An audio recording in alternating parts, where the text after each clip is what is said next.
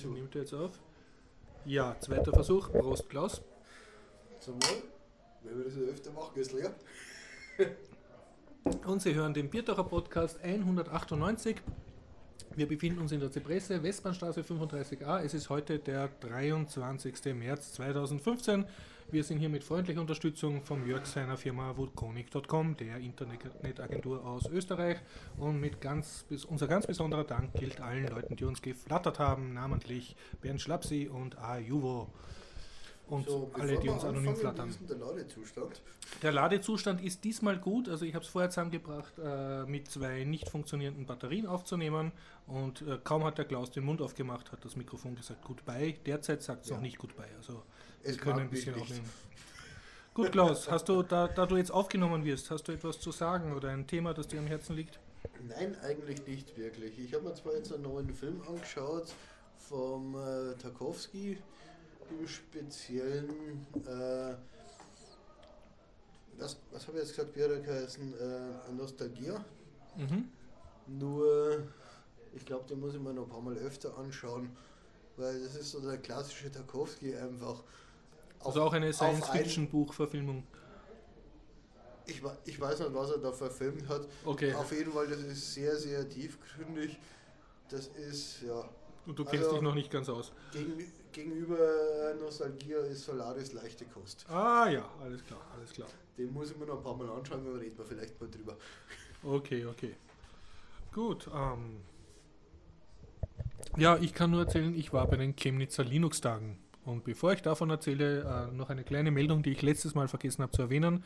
Das äh, Open Source äh, Spiel Zero AD, also Null im Jahre des Herrn Anno Domini, Zero AD, hat einen neuen Trailer herausgebracht von der allerneuesten Zero AD Version. Zero AD ist ein freier Nachbau der Age of Empires Spielereihe und ähm, funktioniert schon, ist schon eine, seit einiger Zeit spielbar und die neue Engine hat jetzt halt noch bessere Effekte und das Ganze schaut noch edler aus und hat noch besseres User Interface. Man kann noch leichter seine Truppen herumschieben. Es ist so eine Art historisch äh, angehauchtes Realtime-Strategiespiel das war die Meldung. Ich mich zu erinnern, dass ich da mal irgendwo was gelesen habe, aber nein, ich habe es nie gespielt. Okay. Gut, ja. Ja, na, ist, ist ganz nett. Also es hat auch so wie Civilization eine kleine Wikipedia äh, eingebaut, so wo du ein bisschen über die Völker und Waffen der damaligen Zeit erfährst. Na gut, mangels Themen und mangels Leute, die da sind und etwas zu erzählen haben, breite ich mich jetzt aus über die Chemnitzer Linux-Tage, Hashtag CLT15, wo ich das Wochenende verbracht habe. Und zwar, bu, bu, bu, ohne Harald. Der ist nämlich in der Früh vor der Abfahrt, hat er gesagt, er kann nicht mitfahren. Und, aber es war dort äh, der Göster, der Florian, ich, äh, der Ralf und der Chris und äh, der Michael Ebner. Also wir waren zu siebt und ein, ein, der Sohn vom Göster. Big Party. Big Party, ja, sechs Erwachsene, ein Kind hingefahren mit dem Zug und zurück, also mit dem, tagsüber mit dem Zug und zurückgefahren mit, jetzt, jetzt mit dem Liegewagen. Mal, wie kommt man in Chemnitz ohne Dolmetscher aus? Ach, das geht schon. Nein, es, es funktioniert. Das halte ich für ein Gerücht, dass das geht. Sie reden schon ein bisschen anders, also nicht so ganz Hochdeutsch, aber als Österreicher ist man äh, das ja äh, gewohnt, nicht ganz Hochdeutsch zu reden. Nicht also. ganz Hochdeutsch ist jetzt die Untertreibung des Jahres, aber okay. Was, was uns eher aufgefallen ist, oder mir, ich, ich rede jetzt immer von, von mir sicherheitshalber, äh, ist eine gewisse, wie soll man sagen, in Österreich bin ich schon gewohnt, dass, dass ich umgeben bin von einer servilen, fremdenverkehrsgeeichten Mentalität. Also wenn ich jetzt als Kunde einen Wunsch habe, dann denke ich, ich komme damit auch irgendwie durch. Und dort ist das anscheinend touristisch noch nicht so erschlossen. Also wir sind mehrmals mit dem Großraumtaxi gefahren, also mit einem sieben Personen Transporter und haben gefragt, ja, können wir sie auch gleich buchen für nächsten Morgen oder so oder für die und die Zeit, wo ja. wir sie wieder brauchen. Nö, da rufen sie in der Zentrale an. Da schlafe ich ja. Das, das geht in Sachsen gar nicht. Ich habe das damals erlebt, wie in Thüringen ja, zwei, äh, zwei Jahre gearbeitet habe. Ja. Äh, da bin ich immer mit ein paar Kumpels kurz vor 10 in, in die Dorfkneipe gegangen und habe mir gedacht, okay, gehen wir mal schön gemütlich auf ein Bier. Ja, nee, wir machen jetzt zu, um 10 ist hier Sperrstunde. Das äh, haben wir auch erlebt. Wir wissen jetzt, wo der Arsch der Welt ganz genau liegt. Er liegt nicht nur in Chemnitz, sondern er liegt bei Chemnitz im Stadtteil Grünau. Da, also da ist, ähm, da ist, da werden nachts die Gehsteige hochgeklappt. Nee, das ist irgendwie so die Ostmentalität. Also, wobei ich muss sagen, das war damals so äh, 92 bis 94 war ich da drüben. Also, da war die Mentalität schon noch deutlich stärker. Aber aus, der, aus unserer Perspektive um 10 irgendwo hinzugehen und äh, zum, Bier, äh, zum Bier zu sagen, hey, bring mal ein paar Bier. Und vielleicht noch was zu essen, ich habe Hunger jetzt auch gerade. So, so, so, auf die Art und ja. ich so, äh, das geht gar nicht, wir machen also in einer Viertelstunde zu. Genau, ja. Weil man dachte, äh, was passiert denn hier? Ja, du bist einfach ein verwöhnter Spross der Konsumgesellschaft, ne? So schaut's aus. Ja, war ich damals definitiv. Ja. Na, ich muss sagen, ich war jetzt schon zum vierten oder zum fünften Mal in Chemnitz und äh, über die Jahre äh, schaut die Stadt jetzt auch immer bunter und frisch angestrichener aus. Also ich glaube, die hat schon schlechtere Zeiten erlebt gehabt. Also auch ja, dort dürfte es langsam bergauf gehen. Also, da das Problem ist nicht die Stadt, sondern die Leute. Da haben wir jetzt zu wenig Interaktion mit Einheimischen gehabt, um dem wirklich auf den Grund gehen zu können. Ja, ich kann nur sagen, die Chemnitzer Linux-Tage, warum fahrt man überhaupt nach Chemnitz?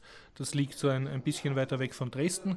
Ähm, warum fahrt man dorthin? Weil die einfach im deutschsprachigen Raum einen Bes der besten Linux-Tage haben, wenn nicht den besten, und zwar den besten Linux-Tag, was die Community betrifft. Also sind die, der findet immer statt in der Technischen Universität Chemnitz und da ist eine, ein riesiger, wie soll ich sagen, du gehst hinein, ein riesiges Parterre und dort sind halt ganz viele Standeln aufgebaut, mehrere Dutzend und jede Linux-Distro, die auf sich hält, jede Firma, die dort auf sich hält, jede Community, die auf sich hält, hat dort einen Tisch mit einem Plakat. Und wir waren eben dort von OS Domotics. Und warum war da kein Tisch vom Biertaucher Podcast?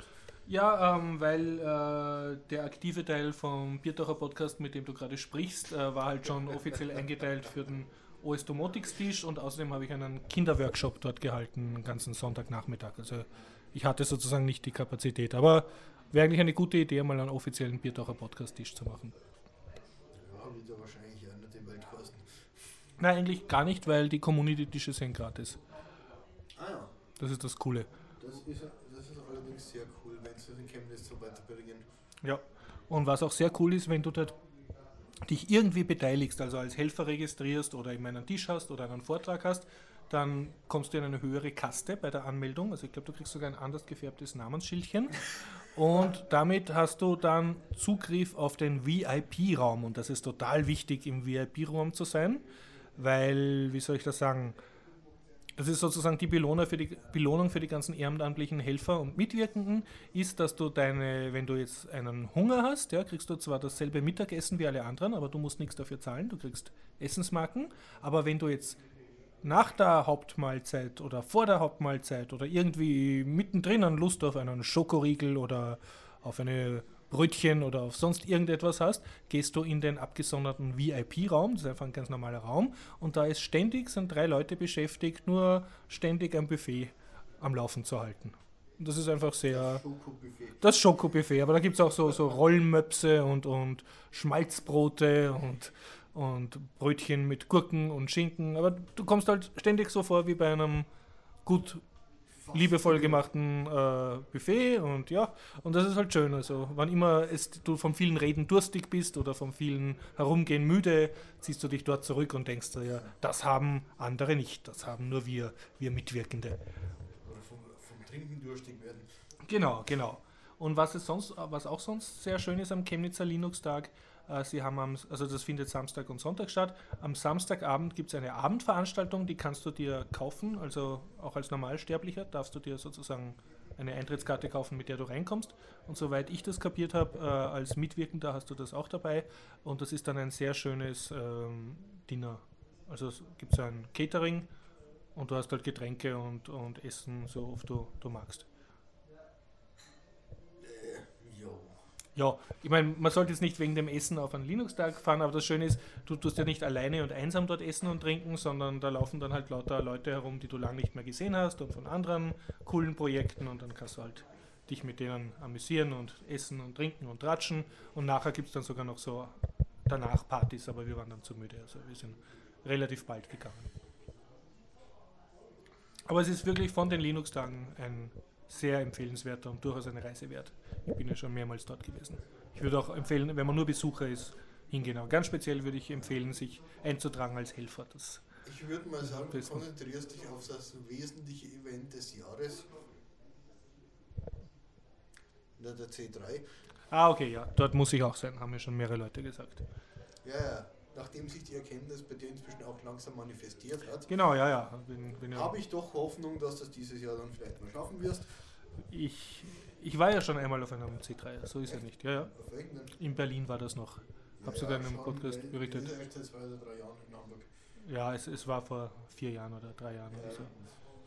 Okay, ähm, ja, was kann ich vom Chemnitzer Linux-Tag sagen? Also es waren sehr viele Community-Stände dort und auch natürlich sehr viele Vorträge. Ich glaube vier Vorträge, na sechs, sechs Vorträge parallel. Es waren mindestens sechs Hörsäle voll und dazu ähm, haben sie zwei, Entschuldigung, insgesamt drei Räume gehabt, wo es ein Programm für Kinder gegeben hat. Also zwei äh, sozusagen, wo, wo man sich anmelden konnte und ein Kinderraum, wo Kinder einfach so hingehen konnten. Und das war jetzt nicht eine Spielecke, wo Holzspielzeug herumliegt, sondern wirklich, wo Raspberry Pis aufgebaut waren, wo Tische zum Löten aufgebaut waren, äh, Vortrag, Videoschnitt, also Workshop für Kinder, Videoschnitt für Kinder, Programmieren für Kinder. Also es wurde wirklich etwas geboten. Und ähm, ja, wie gesagt, für Erwachsene auch sechs, mindestens sechs Vorträge parallel zu allen möglichen Themen. Ja, du kannst sowieso nicht alle gehen, aber du kannst ja dann so eine App downloaden oder das kleine Programmheftchen eben durchblättern und dann findest du was. Ich muss sagen, ich habe sogar geschafft, einen Vortrag komplett anzuschauen und mich in zwei hineinzusetzen eine Zeit lang. Und das war sehr nett, denn einen Vortrag hat nämlich der Sven Guckes gehalten, der auch schon öfter im Podcast war. Und da ging es, er hat jetzt ein neues Projekt ausgetüftelt, das heißt Serviette.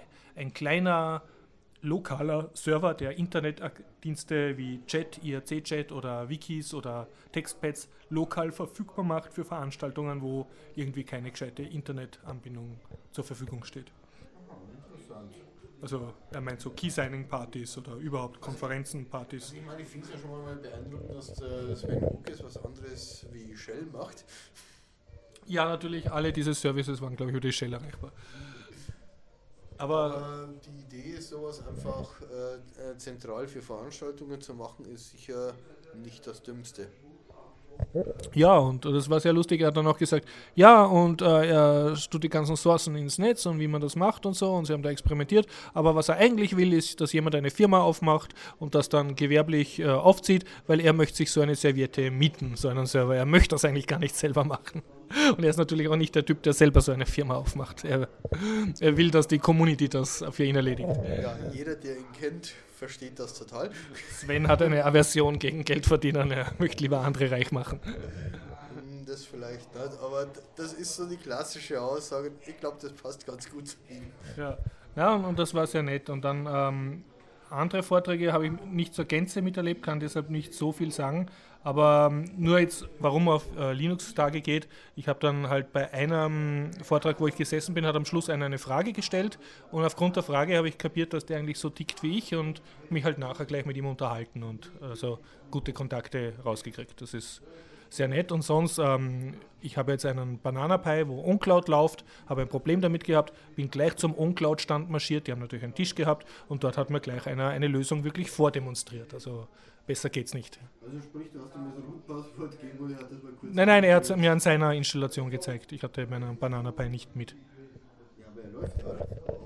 Äh, derzeit läuft er gerade wieder nicht, weil ich ein Konfigurationsproblem habe. Aber andere Sache.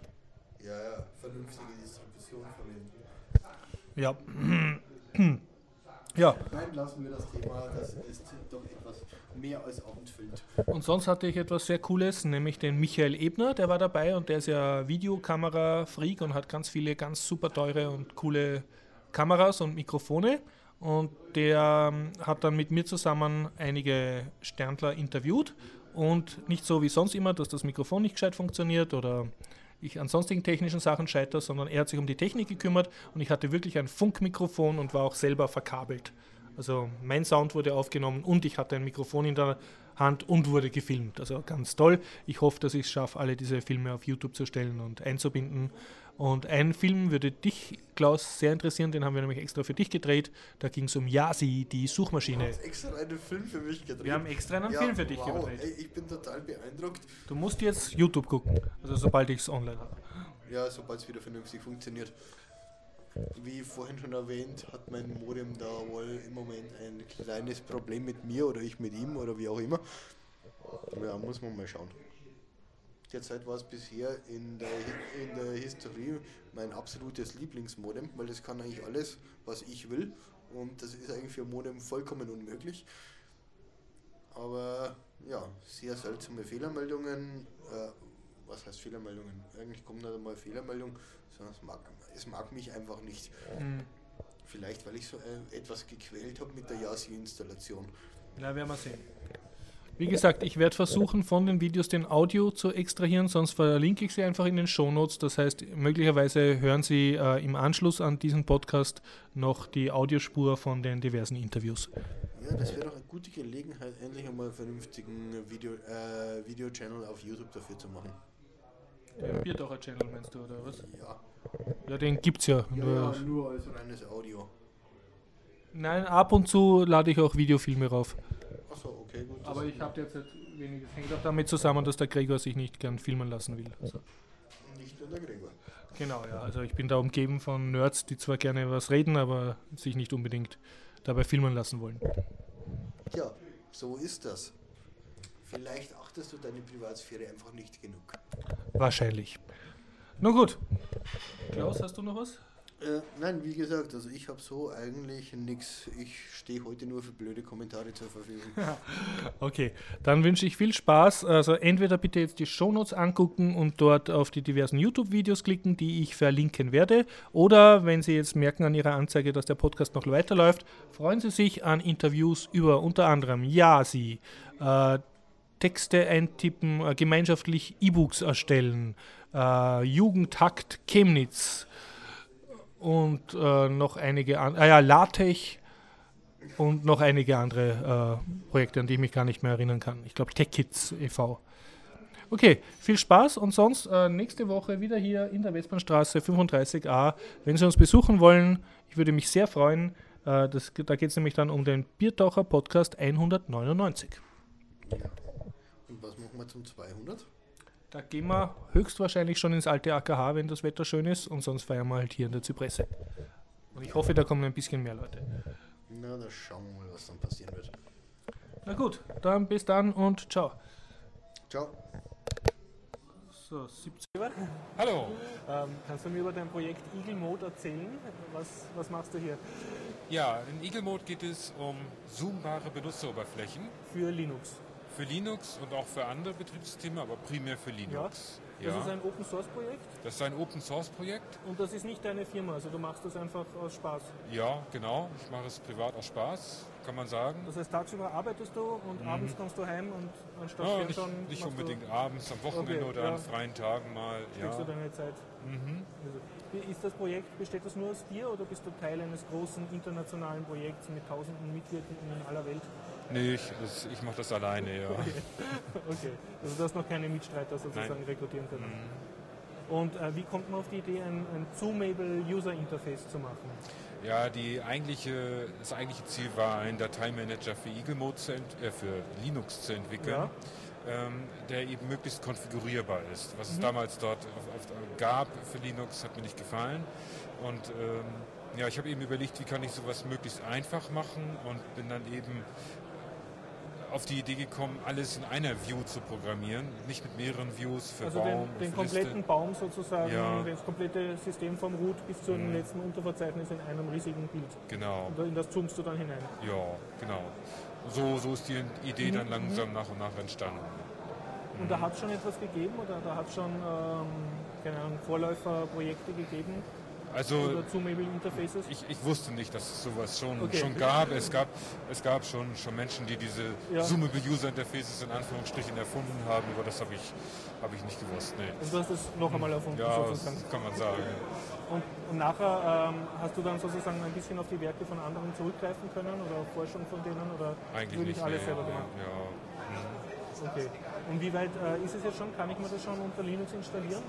Das kann man sich unter Linux installieren. Und, ähm, Welches Paket nutzen? muss ich da anwählen? Es gibt ähm, verschiedene äh, Installationspakete für verschiedene Linux-Distributionen.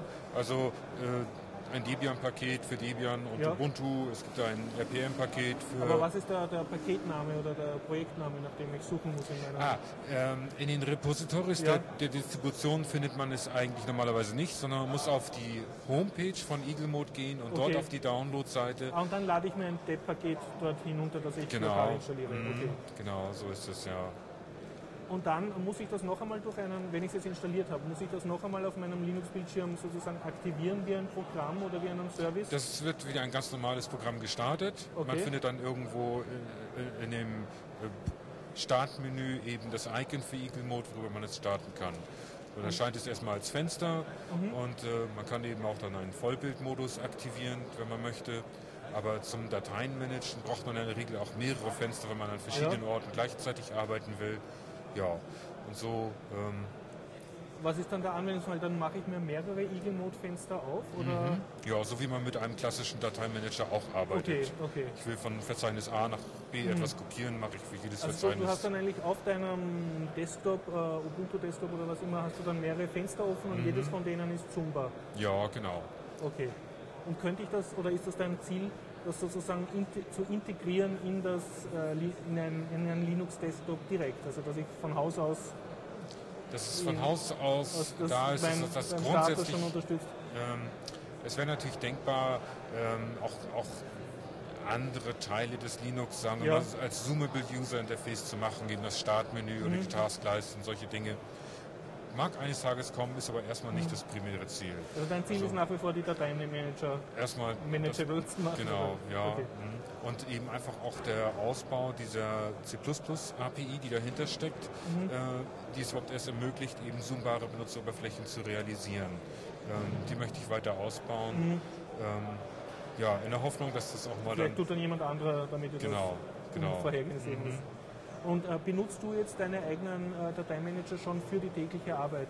Ja, ja. Und kannst du sagen, wie, wie ist da jetzt der Unterschied gegenüber früher, wenn du einen klassischen Zwei-Panel-Dateimanager oder einfach nur diese äh, Ordner Struktur ja, also, es, also ich empfinde es schon als einen großen Vorteil und ja. ähm, mag eigentlich keinen Computer mehr ohne Eagle Mode bedienen. Okay, ja. Und hast so. du andere schon vom Benutzer Interface überzeugen können? Also hast du mal gesagt, schau mal, ich probiere das mal. Mhm. Ja, es ist äh, sehr schwierig. Ähm, es wird von vielen Menschen oder äh, man muss sich erst schon sehr dran gewöhnen und sich okay, einüben. Ja. Ähm, und deswegen gibt es wohl auch nur wenige User weltweit, die es tatsächlich auch professionell einsetzen, mhm. ähm, weil es eben so ungewöhnlich ist.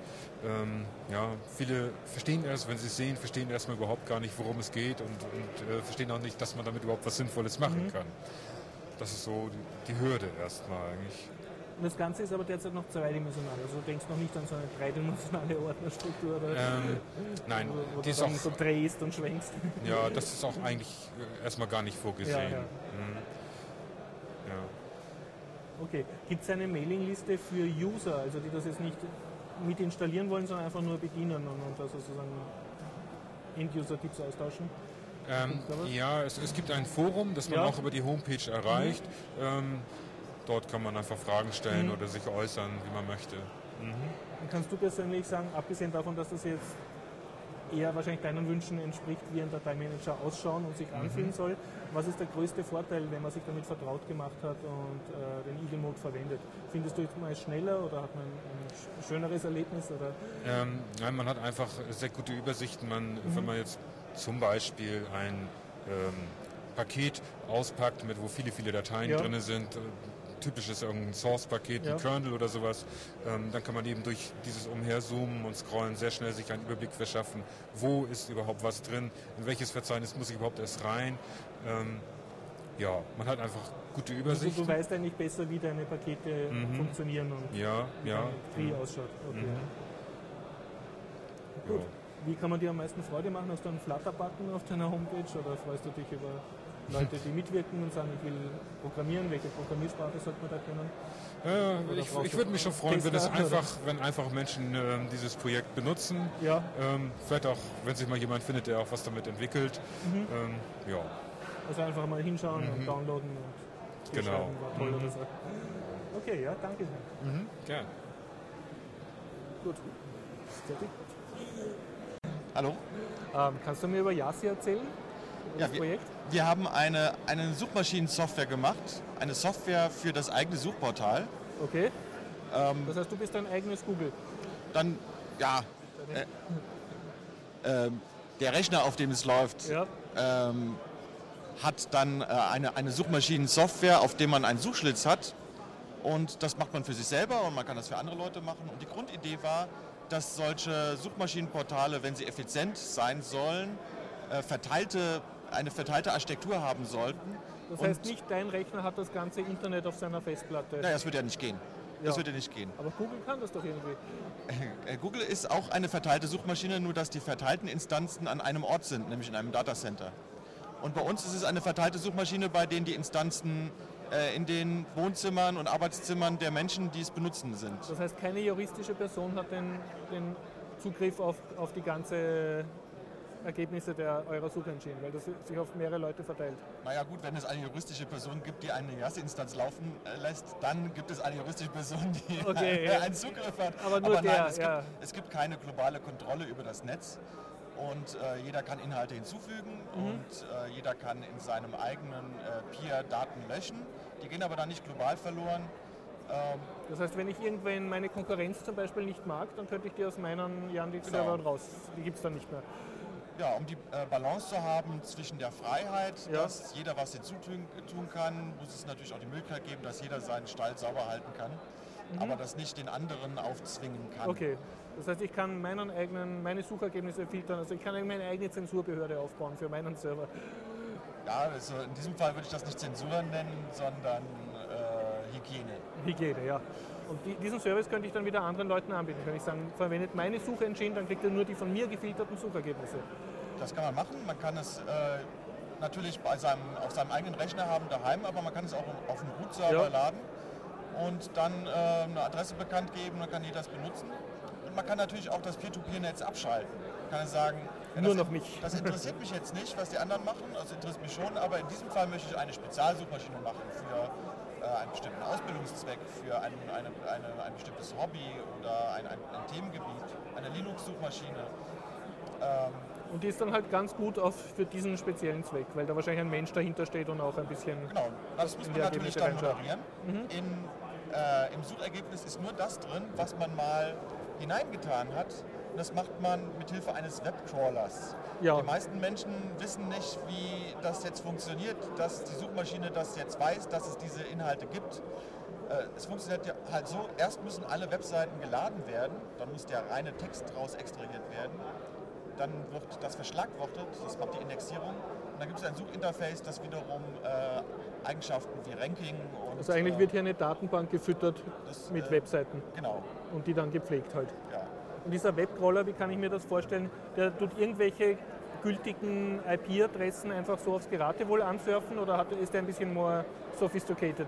Nein, das geht sehr viel direkter und zielgerichteter. Ja. Es geht nicht um IP-Adressen, sondern man nennt einfach eine Webseite. Okay, ja. also meine äh, Firma zum Beispiel, Spielenprogrammieren.at, die könnte ich dort eingeben genau. als Startpunkt das, der Startpunkt ist eine URL, ja? irgendeine. Ja.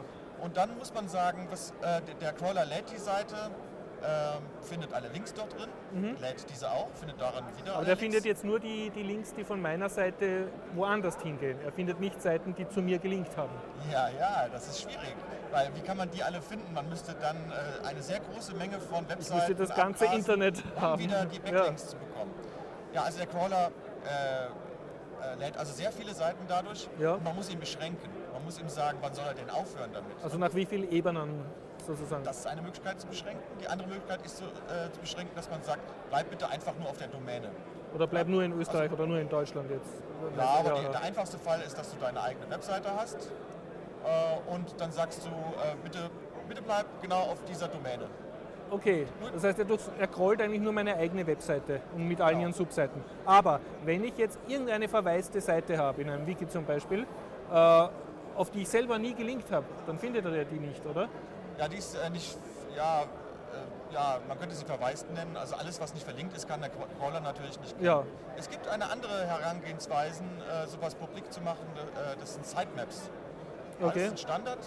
Ähm, die man äh, in der Robots.txt nennt. Und Yassi kennt das Robots.txt-Protokoll hält sich daran, ist höflich zum Webserver, greift nicht so schnell zu mhm. und äh, bietet bei einem äh, Crawl-Start an, dass man die Sitemap als Linkliste benutzt, die zu laden ist. Also dann geht der Crawler nicht hin, lädt, wandert entlang der Links, sondern lädt nur alle Dokumente, die in der Sitemap drin sind. Das muss jetzt aber der Webseitenbesitzer sozusagen enablen ja, diese Sitemap? Man, es wird enabled, indem man sie reinstellt. Ja. Also Aber könnte ich nicht da irgendwie aus Unfähigkeit oder Bosheit eine, eine irreführende Sitemap hineinstellen? Man kann natürlich Links reinmachen, die zu keinem Ziel führen. Oder meine Webseite so schnell ändern und das dann auf der Sitemap irgendwie nicht synchron halten. Würde das auch funktionieren? Das sind einfach verschiedene Herangehensweisen, mhm. um die Daten in den Index zu bekommen. Entweder man nimmt den Crawler oder man nimmt die Sitemap. Ja. Es gibt auch noch andere Varianten, Linklisten. Mhm. Äh, also der, der, typische Fall für ein eigenes Suchportal, jetzt nicht ein Peer-to-Peer-Netz, sondern für so eine Themensuche ist, dass du sagst, ja, ich habe hier fünf Sachen. Ja, ich habe meistens für ein Projekt ein Wiki, ein Forum, ja. statische Webseiten, vielleicht ein Download-Bereich. Vielleicht äh, noch ein IRC-Channel. Und äh, der Entwicklungsbereich, wo die, die Git-Sachen sind und so. Ja, und dann äh, nimmt man diese fünf URLs, ja. macht die als Startpunkt. Und von dort crawlt er. noch die Option an, äh, auf die Domäne beschränken. Okay, dass er nicht überall hingeht, ja. Und dann hat man alle Projektseiten in seinem eigenen Index drin. Die verlinkt wurden von Die von dort erreichbar sind. Ja, ja. Und wenn man okay. nicht ganz viel Mist baut, dann ist es so. ja. okay. Man kann natürlich damit auch ein bisschen äh, Suchmaschinenoptimierung machen für die mhm. eigenen Homepages. Denn äh, dabei werden manchen, manchmal offenbar, dass es tote Links gibt. Ja, du hast mal eine Seite gehabt, hast sie weggemacht, aber es existieren noch Links. Das heißt, und das zeigt ja. dir dann der Crawler. Mhm. Es gibt so eine Übersicht, wo man äh, so einen verwaisten Link eine, eigentlich eine, eine Indexansicht ja. hat, die aussieht wie eine, eine virtuelle Blick aufs Filesystem, wenn es eins gäbe, das diese Webseiten mhm. hostet. Und da ist dann in Rot äh, markiert, hier äh, konnte der Link, Link nicht aufge, aufgelöst werden. Da kann es auch einen Grund geben, dass es ein Timeout gab, aber meistens ist es ein toter Link für deine tägliche Arbeit oder für dein tägliches Leben sozusagen, verwendest du da deine eigene Suchmaschine, deine Yandex oder gehst Yassi. du manchmal fremd, Yassi, oder gehst du manchmal fremd zu ich benutze Firmen, äh, Suchmaschinen großer Hersteller. Ich benutze ganz viele. Ich benutze natürlich Yassi, ich benutze auch Google. Mhm. Google hat einen hervorragenden Dienst und das lässt sich überhaupt gar nicht irgendwie ersetzen durch, äh, durch Konkurrenten, die nicht diese Datenmenge. Ja. Die Datenmenge macht diese, macht diese Portale so stark und macht äh, ähm, macht es fast unmöglich, dass man sagt, der Markt entscheidet es. Man könnte jetzt eine viel bessere Software machen. Ja? Und trotzdem könnte es nicht besser sein, weil sie nicht diese Datenmenge hat. Also die Marktmacht von Google entsteht dadurch, dass alle diese nicht denken Leute, die Google benutzen, die mit ihren Daten füttern eigentlich. Ja, natürlich auch. Also schon allein der Begriff Suchmaschinenoptimierer ja. gibt es ja gar nicht. Das sind alles Google-Optimierer dieser Begriff Suchmaschinenoptimierer stammt aus einer Zeit, wo es tatsächlich so viel gab, wo man wo sagte, es noch Suchmaschinen wir, gab. Wir haben eine generelle Idee, wie gut ja. äh, Webseiten gepflegt werden können. Und äh, Suchmaschinenoptimierer äh, jetzt haben ganz viel im Sinn, wie Google funktioniert und machen eine Google-Optimierung. Also das ist, ähm, das ist ein, ein, ein, schönes Wort, das eine alte Zeit beschreibt, okay. aber jetzt ist es halt so. Aber noch einmal zu Yasi. Äh, warum verwendest du selber Yasi? Also wenn Google manchmal eh die schnelleren Ergebnisse oder die ah, ja, besseren liefern würde. Ja, es gibt, äh, es gibt äh, Features, die ich nicht so schnell ähm, bei Google auch rausbekomme. Ja, Wir können teilweise mehr. Mhm. wie zum Beispiel, dass jedes Suchergebnis ein Open Search Suchergebnis ist, ein XML-Format, das eine weitere von RSS ist. Und so kann ich dann jedes Suchergebnis als Newsfeed ja, ausgeben lassen. Ich mache mir äh, spezielle Suchportale für, für meine Arbeit, zum Beispiel ja. eine Ausschreibungssuche. Und, und, die kannst du dann in einer Art Feedreader genau, aktuell lesen. Und in, in meiner eigenen Ausschreibungssuche, mhm. äh, die zum Inhalt hat äh, von Ausschreibungsportalen, die ich gecrawlt habe, da mache ich dann einen Suchbegriff rein, das mit meiner Arbeit zu tun hat und dann meinen äh, Wunsch-Arbeitsort zu tun hat. Und da kriege ich dann alle drei Wochen mal einen Treffer. Mhm. Ja? Aber die gehen in meinen RSS-Feedreader und ich kriege dann Alerts. Das heißt, du wirst eigentlich äh, äh, alarmiert, ohne dass du aktiv suchen musst. Genau. Du lässt suchen. Und das ist äh, halt das Tolle, wenn man so eine Suchmaschine in der Hand hat und kann damit arbeiten und dann kann man da neue Dienste draus mhm. basteln. Und deswegen ist es sehr wichtig, dass man, dass man mit sowas arbeiten kann. Äh, das ist jetzt nur ein Beispiel. Ja. Du? Okay, wir haben hier eine Frage von unserem Kamera Kameramann Michael. Äh, und zwar, er hat eine Webseite, die überhaupt keinen externen Link hat. Die verlinkt nach gar nichts. Sagen wir, da ist nur ein Gedicht drauf. Wenn er die angibt jetzt beim Crawlen, wie findet die dann jemals andere Webseiten, die nicht auf seiner Domain liegen. Wenn er die als Crawl-Startadresse angeben würde.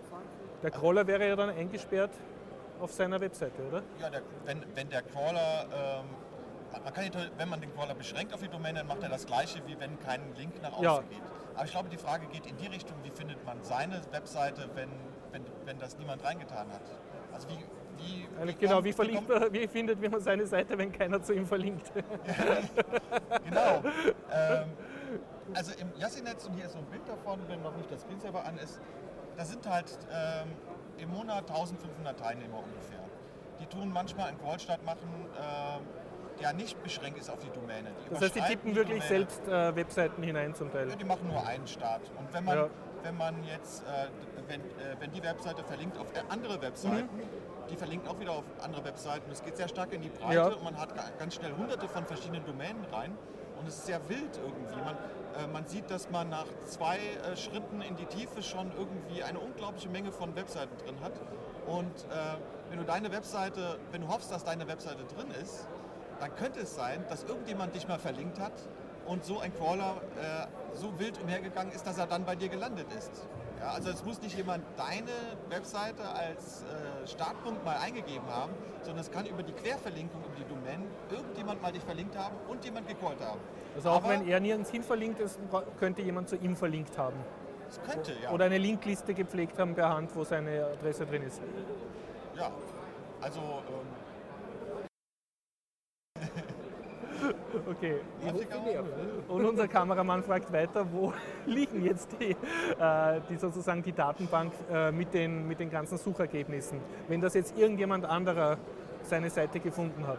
Ja, wenn irgendein anderer den Crawler zufälligerweise ja. auf seiner Seite war und ja. hat die Seiten geladen, da sind die zunächst bei dem im Index. Nennen wir den ähm, Bob. Ja? Der ja. Bob hat jetzt seine Seite gefunden. Der Bob hat seine Seite gefunden, die sind indexiert, die sind in seinem Index drin. Ja. Nun ist das ja eine Distributed Search Engine und es muss ja irgendwie alle anderen, die das erste Mal die Suchmaschine äh, starten, wissen, dass wenn sie was von seiner Seite suchen und sowas ist im Suchindex drin, dass sie bei Bob gucken müssen.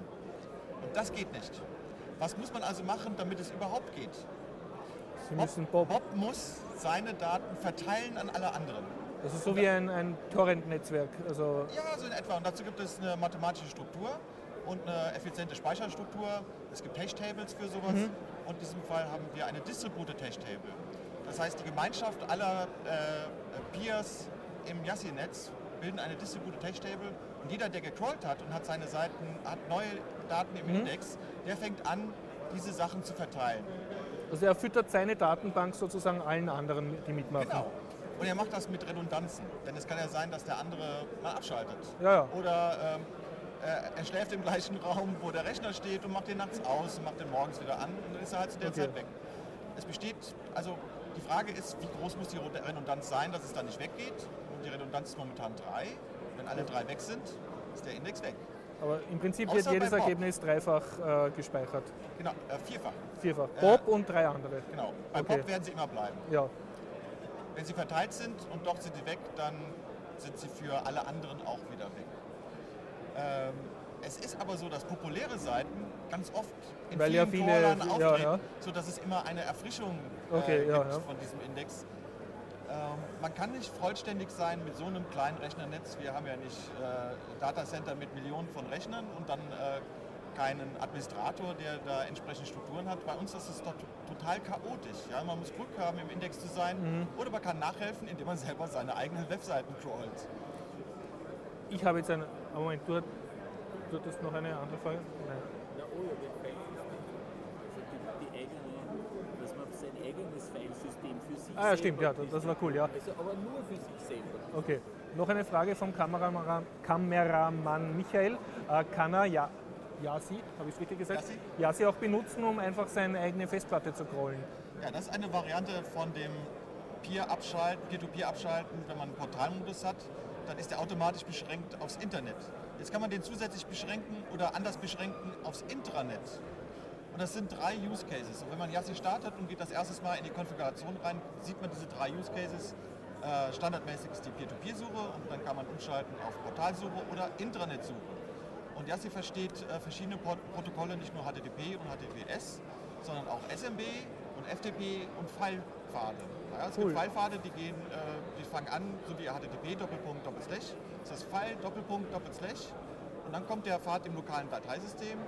Der kann dann in einem Linux-Dateisystem, muss der wieder mit Slash anfangen, also File, Doppelpunkt, Doppelslash, Slash, Rootpfad. Das heißt, ich kann ganze Festplatten rollen genau, lassen. Man kann auch SEB, Doppelpunkt, Doppelslash, äh, Servername und ähm, äh, Pfad. Und genau bei FTP eben auch. Und so kann man eben im Intranet ein Filesystem indexieren. Es gibt auch dazu Varianten der, des Suchinterfaces. Also ein Suchinterface, das nicht so eine Google-artige Trefferanzeige hat, sondern eine tabellarische für Filesystem-Treffer. Mhm. So dass es eben auch eine angepasste Darstellung davon Und macht das mehr Sinn, als die eigenen Linux-Bordmittel jetzt zu verwenden, wie Find oder LS oder so? Das ähm, äh, Find und LS äh, macht ja nicht einen indexierten Zugriff auf die Inhalte. Sondern der crawlt eigentlich. Sondern äh, Find und LS macht ja nur ein Matching auf den Dateinamen. Mhm. Erste geht hin und lädt die Datei und indexiert ah, den okay. Volltext davon. Okay, okay, ich weiß dann auch. Das ist aber nicht der einzige Grund, warum das besser ist ja. mit Yassi, sondern man hat ja auch einen Server, der dann an anderen Usern zur Verfügung steht. Find und LS, es geht nur auf das lokale Dateisystem ja, ja. für den User, der gerade dort eingeloggt ist und da Zugriffsrechte hat.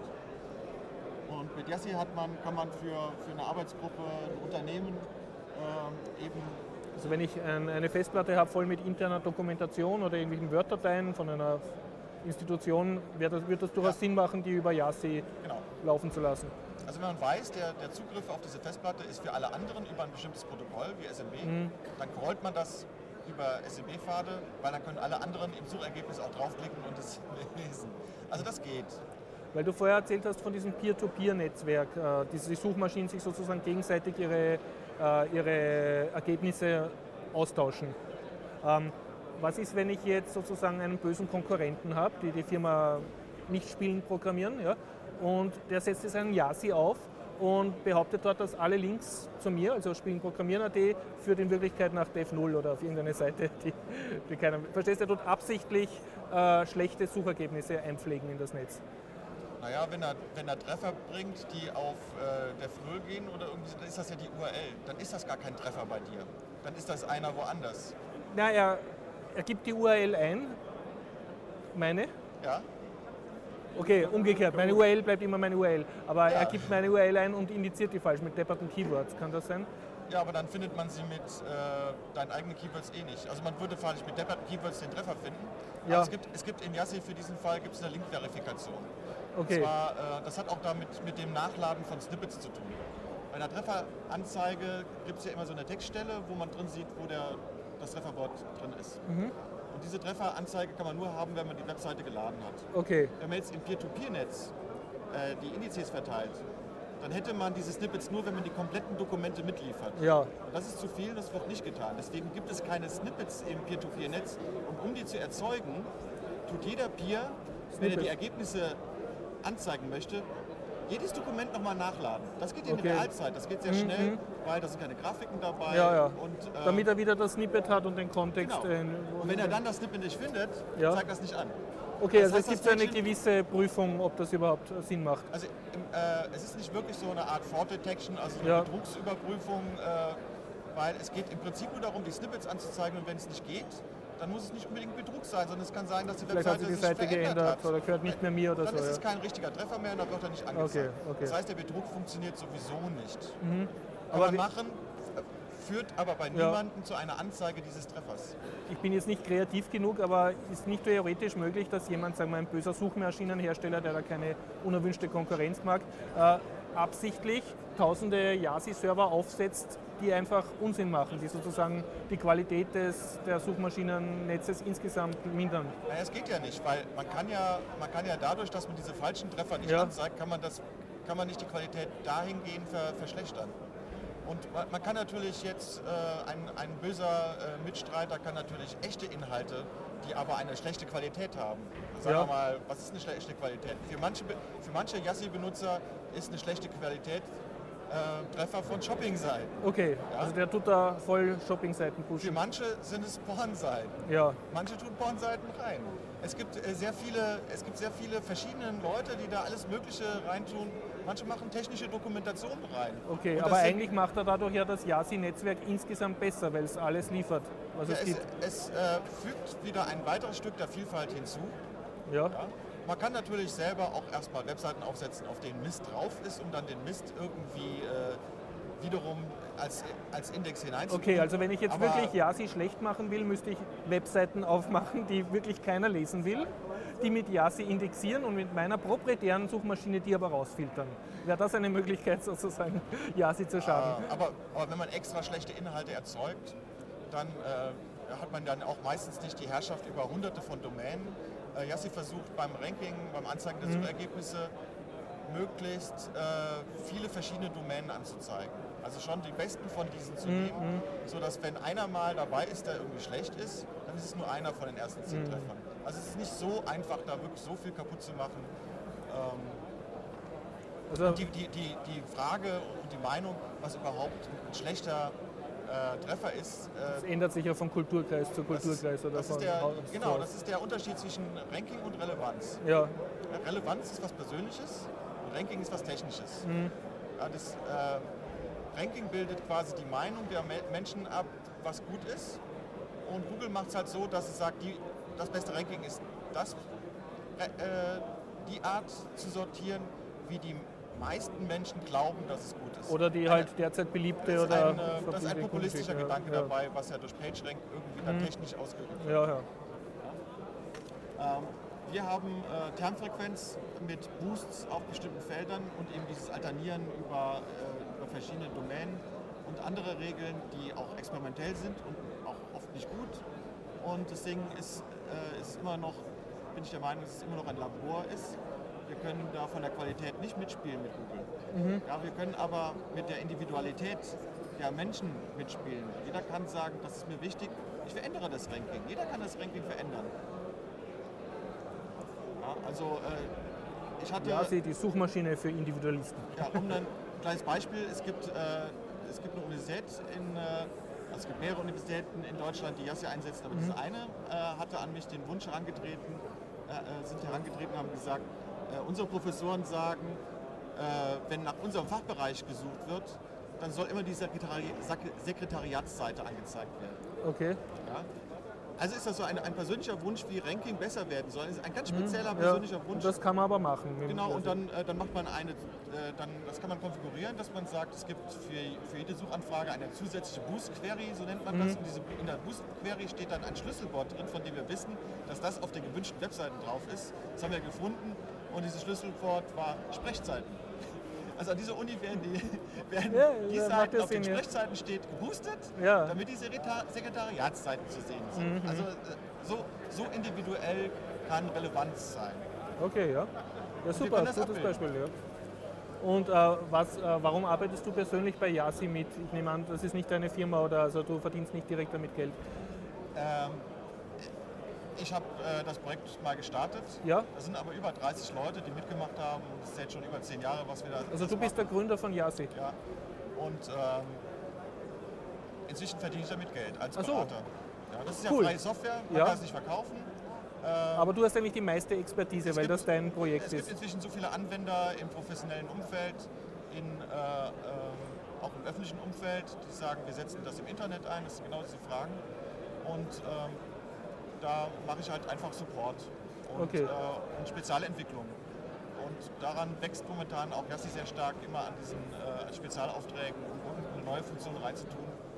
Kannst du sagen, wie lange hat das gedauert von der Projektgründung, bis du wirklich schon so viele Anfragen gehabt hast, dass du gesagt hast, okay, ich lebe davon jetzt?